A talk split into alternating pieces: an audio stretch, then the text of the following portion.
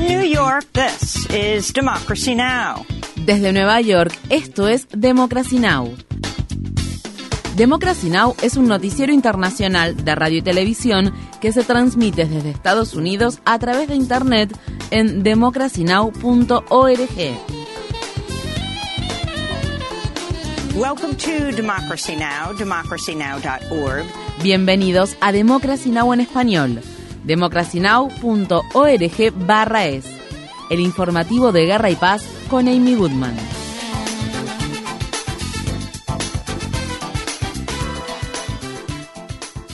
El número de muertes por los terremotos que azotaron la semana pasada a Turquía y Siria ha superado las 37.000 al tiempo que la Organización de las Naciones Unidas advirtió que unas 900.000 personas sobrevivientes del terremoto necesitan comida caliente de manera urgente. En Siria, más de 5 millones de personas podrían quedar sin hogar debido a la catástrofe. El lunes, el gobierno de Siria dijo que el presidente Bashar al-Assad había acordado abrir otros dos pasos fronterizos con Turquía para que la ONU pudiera ingresar ayuda humanitaria a la región noroeste del país que se encuentra controlada por los rebeldes. Esto ocurre al tiempo que los equipos de rescate mantienen la esperanza de encontrar algunos supervivientes debajo de los escombros de los edificios derrumbados. En la provincia turca de Hatay, un niño de 13 años fue sacado el lunes de entre los escombros después de haber estado atrapado durante 182 horas. El presidente turco Recep Tayyip Erdogan dijo que más de 8.000 personas habían sido rescatadas en operaciones El elogio de Erdogan para los equipos de rescate se produjo al tiempo que se viralizaban las imágenes de un video que mostraban al líder turco alardeando en 2019 por haber otorgado amnistía a las empresas constructoras que estaban acusadas de violar los estándares de construcción en millones de lugares en Turquía. Los Centros para el Control y la Prevención de Enfermedades advierten que las adolescentes de Estados Unidos están inmersas en una ola creciente de violencia y trauma al tiempo que nuevos datos recopilados recopilados muestran que las violaciones y agresiones sexuales han aumentado y que la depresión y la desesperanza han alcanzado niveles récord. Los datos provienen de una encuesta que dicha agencia de salud pública realizó en 2021 a 17.000 adolescentes de secundaria donde casi un tercio de las jóvenes encuestadas dijeron que habían considerado seriamente la muerte por suicidio, casi un 60% más que hace una década. Al menos el 13% dijo haber intentado causarse la muerte en el último año, mientras que casi el 15% de las jóvenes encuestadas dijeron haber sido agredidas sexualmente. En la ciudad de East Lansing, estado de Michigan, tres personas murieron y otras cinco resultaron heridas luego de que un hombre armado abriera fuego el lunes por la noche en el campus de la Universidad Estatal de Michigan. Las autoridades ordenaron a estudiantes y docentes y al personal de la universidad refugiarse en un lugar seguro mientras se llevaba a cabo una persecución de una hora que terminó cuando el atacante fue hallado muerto por una herida de bala autoinfligida. La policía dijo que el atacante de 43 años no tenía tenía ninguna relación conocida con la universidad. Estas fueron las palabras expresadas por el estudiante de primer año de la Universidad Estatal de Michigan, Jack Dell. Mi teléfono comenzó a estallar con mensajes de texto y llamadas. Cuídate, no te muevas. Yo estaba un poco confundido. Luego comencé a enterarme de lo que pasaba, así que cerré mi puerta, la puerta principal, y luego fui a mi habitación bloqueé la puerta con mi tocador y luego me encerré en el armario. En un comunicado, la gobernadora Gretchen Whitmer dijo, Este es un problema único de Estados Unidos. Cuando entramos a un lugar cerrado, muchos de nosotros buscamos las salidas. Planeamos a quién iría dirigido ese último mensaje de texto o llamada. No deberíamos, no podemos aceptar vivir así. Mientras tanto, en la ciudad de Parkland, estado de Florida, los miembros de la comunidad se reúnen este martes para llevar a cabo un acto de conmemoración en el quinto aniversario de la tragedia de la escuela secundaria Marjorie Stoneman Douglas. En el día de San Valentín de 2018, un hombre armado mató a 17 personas e hirió a otras 17. Según la organización Gun Violence Archive, ha habido 67 tiroteos masivos en Estados Unidos desde principios de 2023. El promedio es de más de una masacre por día. La ex gobernadora del estado de Carolina del Sur, Nikki Haley, anunció que se postulará para la nominación presidencial del Partido Republicano para las elecciones de 2024. Haley también se desempeñó desempeñó como embajadora de Estados Unidos ante las Naciones Unidas durante la presidencia de Donald Trump, cargo al que renunció en diciembre de 2018. Haley anunció su candidatura en un video de campaña de tres minutos que fue publicado en la mañana del martes en las redes sociales. Ustedes deberían saber lo siguiente sobre mí. No soporto el matonismo. Cuando respondes, les duele más si usas tacones.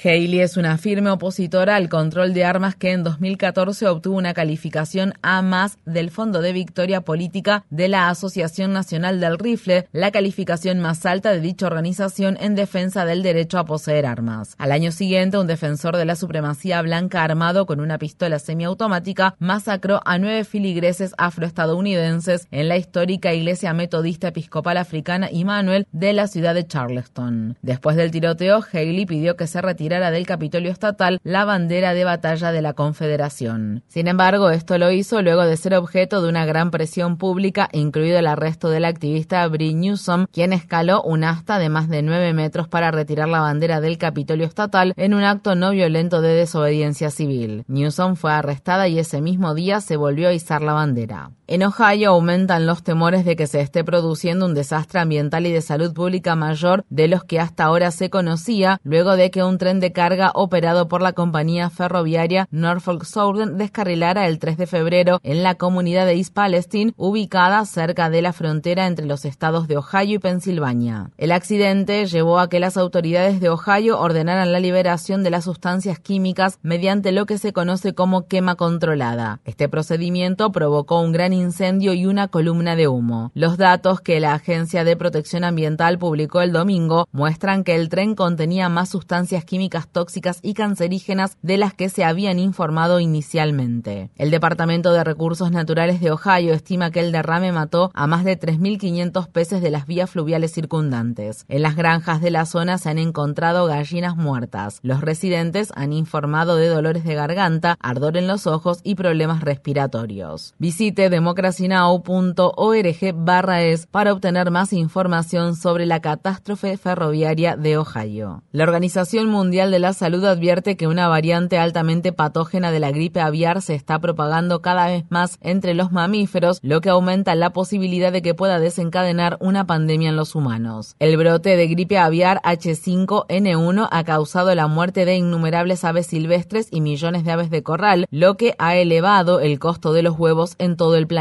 En octubre se descubrió que el virus circulaba entre los bisones de una granja de pieles de España y recientemente se detectó en mamíferos salvajes como zorros, coyotes, zorrillos, osos, pumas e incluso focas y delfines. La semana pasada el director general de la Organización Mundial de la Salud, Tedros Adhanom Ghebreyesus, advirtió a las agencias de salud que se preparen para una posible propagación comunitaria en humanos.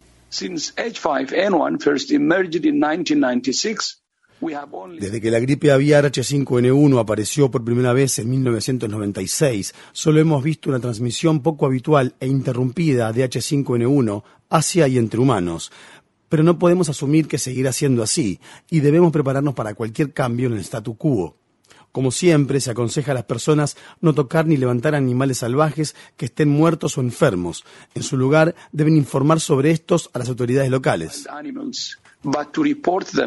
To the local authorities En Guatemala, la defensora indígena de los derechos humanos y candidata presidencial, Telma Cabrera, se comprometió a luchar contra la decisión del Tribunal Supremo Electoral de Guatemala de excluirla a ella y a su compañero de fórmula, el ex procurador de derechos humanos Jordán Rodas, de la papeleta para las elecciones presidenciales de 2023. Cabrera y Rodas, quienes son miembros del partido político de izquierda Movimiento para la Liberación de los Pueblos, estuvieron en la ciudad estadounidense de Washington, D.C. al fin de semana, donde se reunieron con la Comisión Interamericana de Derechos Humanos, luego de que se les impidiera participar en las elecciones presidenciales. Los candidatos también viajaron a Nueva York, donde Democracy Now! habló con ellos el domingo y les preguntó por qué creen que están siendo atacados. La respuesta de nosotros los pueblos eh, viene a ratificar lo que en cada momento hemos manifestado en decir que en Guatemala no tenemos Estado, hay un Estado corrompido, hay un Estado cooptado por criminales y eso es lo que nos demuestra ahora de que nos han vedado esos derechos de la inscripción. El problema es el pueblo, el pueblo porque también hay una propuesta, hay un proyecto de nación sobre cambios estructurales en, en Guatemala. Estas fueron las palabras expresadas por Jordán Rodas, quien se vio obligado a exiliarse en 2022 antes de que finalizara su mandato como Procurador de Derechos Humanos de Guatemala y enfrentó ataques por parte del gobierno de derecha por su trabajo contra la corrupción en ese país. Bueno, es que le provocamos pánico al Pacto de Corruptos. El Pacto de Corruptos es una alianza entre el sector político y económico que han saqueado el país en las últimas décadas, quizás siglos ¿verdad? Y les, les conviene mantener el status quo, la situación como está, con tres problemas estructurales, la desigualdad, la discriminación y el racismo y la corrupción. En Chile, el sobrino del famoso poeta y ganador del Premio Nobel de Literatura, Pablo Neruda, aseguró que los expertos forenses descubrieron que el escritor murió de envenenamiento y no de cáncer en septiembre de 1973. La repentina muerte de Neruda se produjo solo 12 días después de que el general Augusto Pinochet asumiera el poder durante un golpe de Estado militar respaldado por Estados Unidos que derrocó al presidente elegido democráticamente Salvador Allende. Neruda era un amigo cercano de Allende. El cadáver de Neruda fue exhumado en 2013 después de que quien había sido su chofer durante décadas afirmara que el poeta había sido envenenado por una inyección que unos médicos le administraron en el estómago durante la dictadura militar. El ex líder del partido Pantera Negra y preso político Marshall Eddie Conway falleció el lunes a la edad de 76 años en la ciudad de Long Beach, estado de California. Su esposa Dominique Conway anunció su fallecimiento en Twitter y dijo, es difícil encontrar encontrar las palabras que podrían transmitir mi sensación de pérdida y la enorme pérdida que el mundo ha experimentado con la muerte de mi esposo. Conway, quien fue un miembro destacado de las Panteras Negras en Baltimore, fue condenado en 1971 por matar el año anterior al oficial de policía de esa misma ciudad Donald Sager, aunque Conway siempre sostuvo su inocencia diciendo que todo había sido una trampa. Durante años sus partidarios llevaron a cabo una campaña para que lo indultaran. Conway fue liberado en 2014 tras cumplir 44 años en prisión. Visite nuestro sitio web democracynow.org barra es para ver nuestra entrevista con Eddie Conway. Infórmate bien. Visita nuestra página web democracynow.org barra es. Síguenos por las redes sociales de Facebook, Twitter, YouTube y SoundCloud por Democracy Now! es.